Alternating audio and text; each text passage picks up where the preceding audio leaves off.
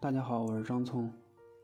经常听有人说，不管是年轻人还是老年人，都说我的眼睛干涩，我的眼睛磨得很，很有可能你就得了干眼症。一般是岁数大的人干眼症的话，和年龄有一定关系，但是现在年轻人的干眼症呢也是越来越多，主要是和现在的生活环境有关系，再一个和工作了，和生活中经常用一些电子产品有关系。上班拼命的工作用电脑，下班拼命的娱乐用手机，时间长了肯定会眼睛干涩的。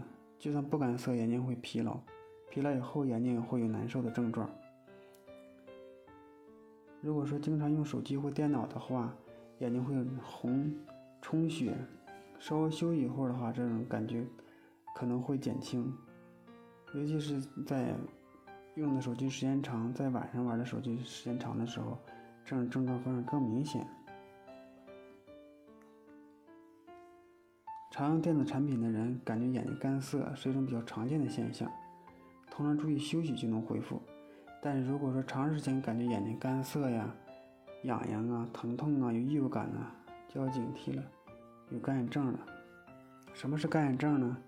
现在我用专业的角度跟大家说一下，干眼呢是由于泪液的量、质还有流动。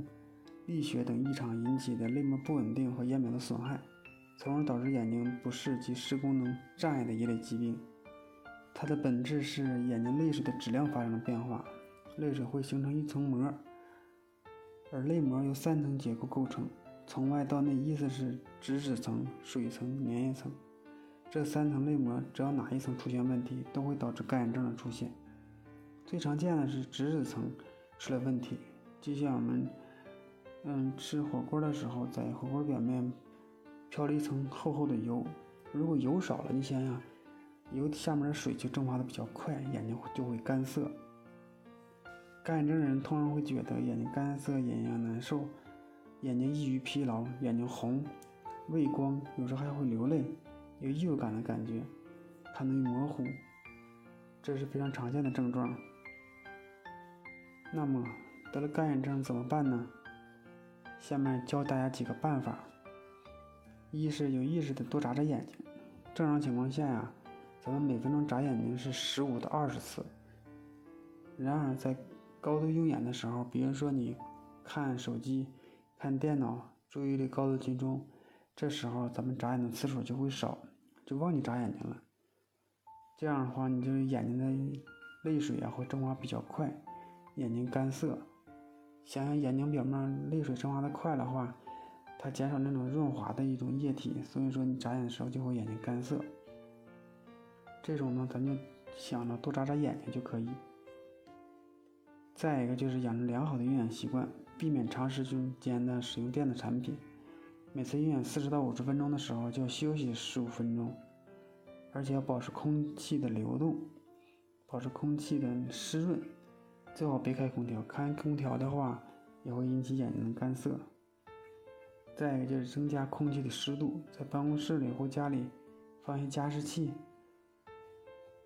适当的开个窗户通通风。再一个不用用，不要让风扇直吹着眼睛，直吹着眼睛的话，眼睛干涩的会比较快，这种症状会更明显。现在的人呢，戴美瞳的比较多，美瞳对眼睛也是一种刺激。